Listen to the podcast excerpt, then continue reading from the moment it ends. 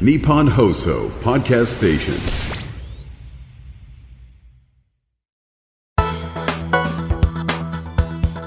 10月5日木曜日。日本放送報道記者レポート2023日本放送の畑中秀也です。日本放送報道記者レポート2023このプログラムは日本放送の報道記者が政治経済事件災害からこだわりのテーマまで日々取材している情報をお伝えしていきます。毎週木曜日の午後に更新しています。第136回。今回はジャパンモビリティショーへ衣替え。自動車見本市の未来と題してお伝えします。改めまして日本放送の畑中秀也です。ジャパンモビリティショーという正式名称を決定いたしました。スタートアップも含めたオールインダストリーでモビリティの未来とオールジャパンの力を示してまいりたいと思います。去年11月の日本自動車工業会の記者会見豊田昭夫会長は東京モーターショーをジャパンモビリティショーに衣替えすることを明らかにしました。実に59年ぶりの名称変更となります。開催までいよいよ1ヶ月を切りました。今回はショーの長い歴史を日本自動車工業会の資料やこれまでの取材記録自動車各社のコメントで振り返っていきます。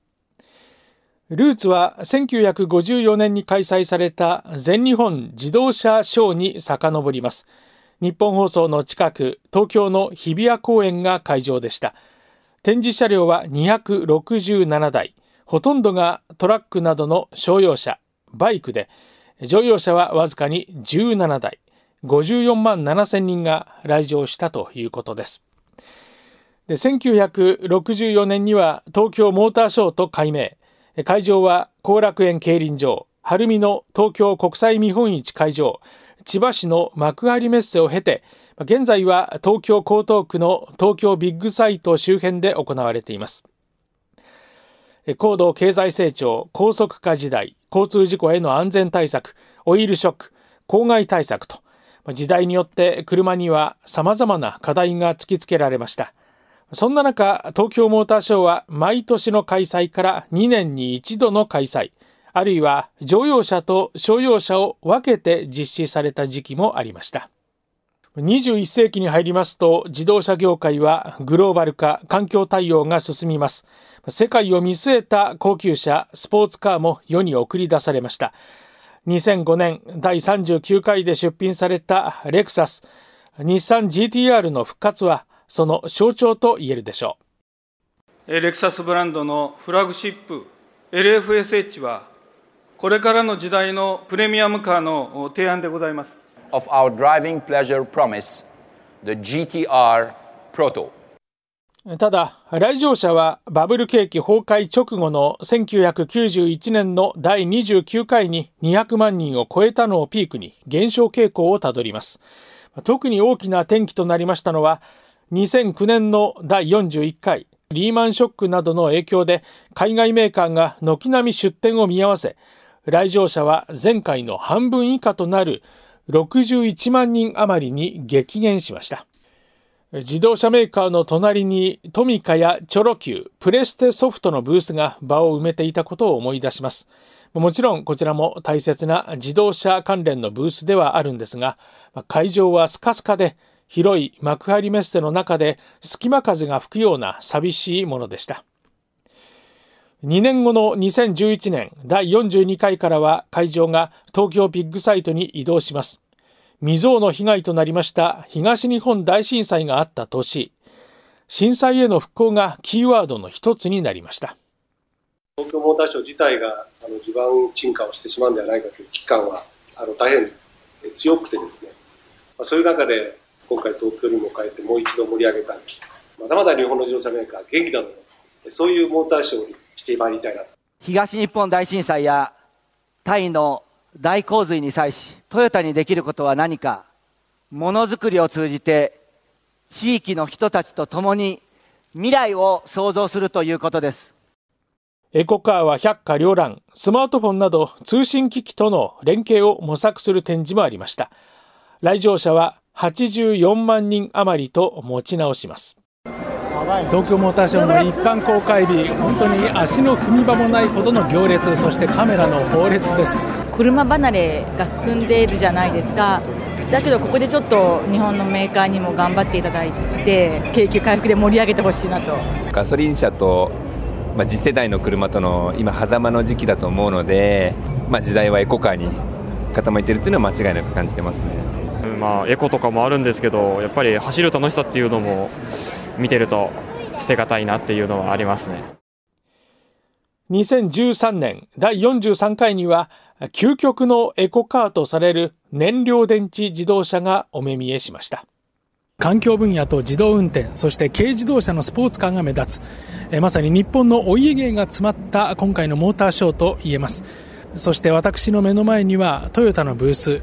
青い燃料電池自動車が鎮座しています。今回、えー、出すものがある意味お客様に本当にお届けする、えーまあ、一般販売をする車という意味においてはですねある意味、まあ、これが本当にスタートになるというふうに思いますのでそういう意味では本当に感慨深いものがあります。これまでも試作車両としての展示はありましたが市販化を前提ということで驚きを持って迎えられましたしかし水素社会の実現は今もって道半ばと言えます。2015年第44回60周年を記念し車への関心を集めようと様々な工夫がありました。東京都心ではパレードも開催されました。スタートです。今フラッグが振られました。東京モーターショー60周年を記念したパレードが今スタートしました。ホンダの S660 日産リーフそしてトヨタのセリカ。エキゾーストノードを響かせながらこれを先頭に実に81台もの内外のそして新旧の名車が今スタートしました。スバル360の姿も見えます。東京の日比谷公園前えまさに自動車動く歴史絵巻のスタートとなりました。あの見て感じて。なんか車っていいなというふうに一人でも多くの方にねあの感じていただく東京モーターショーになるといいなというのは多分心一つだと思います。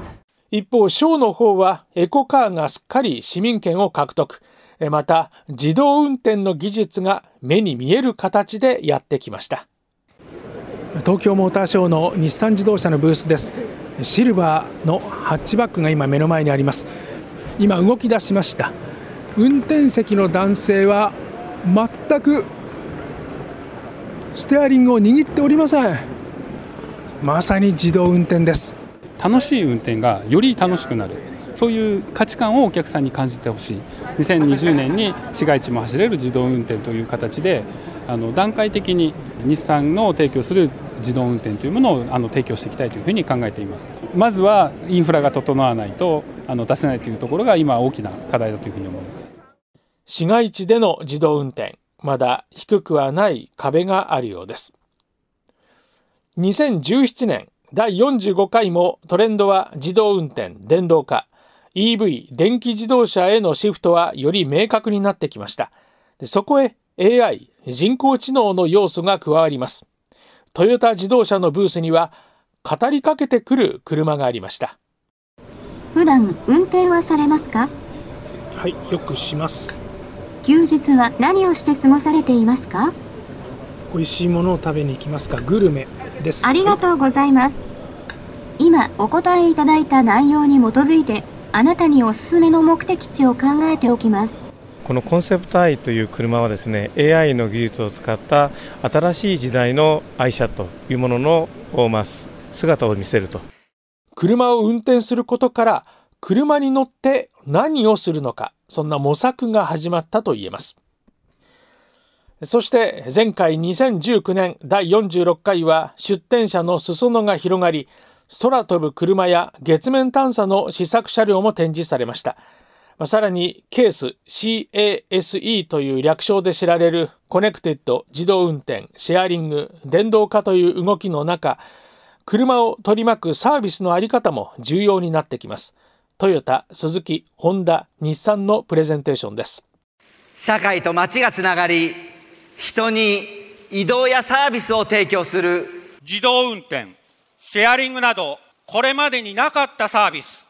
新しい価値が生まれています。2030年ビジョンで掲げた生活の可能性を広げる上でキーとなるのが電動化とエネルギーです。交通事故のない安全で快適なモビリティ社会の実現そして地球温暖化への対応は私たち自動車メーカーの責務です。第46回の会場は東京ビッグサイトの周辺青海エリアと有明エリアに分かれて開催来場者はおよそ130万人。12年ぶりに100万人を超えました。で実はこの2019年のモーターショーを弾みにして自動車業界は東京オリンピック・パラリンピックで日本の最新技術を披露するそんなシナリオを描いていました。しかし新型コロナウイルス感染症の影響でシナリオはいわば消化不良に終わります。2021年に予定されていたショーも中止に。今回は4年ぶりの開催となります。前回持ち直したとはいえこの十数年のモーターショーは来場者の伸び悩みが続いていました。日本自動車工業会モーターショー委員会の永田純委員長はこのように分析します。日本のマーケットの市場としての魅力がやっぱり比例したんじゃないかな海外のメーカーの方に入っていただいて自由に活動していただくっていうことが少し日本の事情を優先的にやったんじゃないかなっていうことで魅力がどんどんどんどんなくなってきた。少し反省はしています。そして今回はどうなるんでしょうか？ジャパンモビリティショーは乗りたい未来を探しに行こうがテーマ。各社のブースに加えて未来を紹介する東京フューチャーツアー。次世代モビリティの市場体験スタートアップ企業の育成企画などが予定されています燃料電池車の発電のみで会場の電気を賄うライブステージも用意されるということです参加企業は8月30日の時点で400社以上、これまでの自動車産業以外の企業も6割を超えています。中国の EV メーカー BYD も出展するということです。来場者は100万人を目指します。アメリカのデトロイト、スイスのジュネーブ、フランスのパリ、ドイツのフランクフルト、そして東京と、これが世界の5大モーターショーと言われます。これに中国の上海モーターショーなど新興勢力も加わってきました。そんな中、ジャパンモビリティショーのあり方について永田委員長です。ここのところのあのグローバルのモーターショーっていうのは本当にバッテリー EV これを各社がどれだけ持ってるかっていうことのプレゼンテーション合戦と言ってもよかったんじゃないかな。これは本当にあのモーターショーを見てくださるお客様にとってエキサイティングで見に行きたいなと思わせたことかどうかっていうのは僕らはここは真摯に反省すべきだよねっていうのが前回からのスタートポイントでした。日本が良くなるんだっていうことをいろんな世代の方に感じていただけるようなものにできるといいなっていうのが今私たちの意気込みでもあります。車が主役だったのが東京モーターショー。車そのものが夢憧れだった時代から車が社会の一部としてどんな位置づけとなっていくのかが問われる時代になりました。まあ、いわば車の世界を俯瞰するとどのような景色が見えるのか、車を使って何ができるのか。ジャパンモビリティショー一般公開は10月28日から11月5日までとなっています。日本放送報道記者レポート2023次回は小永井和穂記者がお伝えします。今回の担当は日本放送の畑中秀也でした。おしまいに2019年4年前のショーに訪れた来場者の声でお別れします。息子がスポーツカーを見たいと言ったのでついてきたっていう感じです。20年ぶりぐらいに来ました。あえーと、相当昔ですけど行ったことあります、えー、あのまだ子供がいない頃。あの頃に比べてやっぱ比較して。近未来的な展示が多くて楽しいですね。夢があって。中1です。スーパーカーとか見たいのでオープンロード通ってとりあえずそれを見ようと思って。将来車免許取ったら何乗りたい？抵抗会社で。何年生？4年生。どんな車乗りたいですか？かっこいい車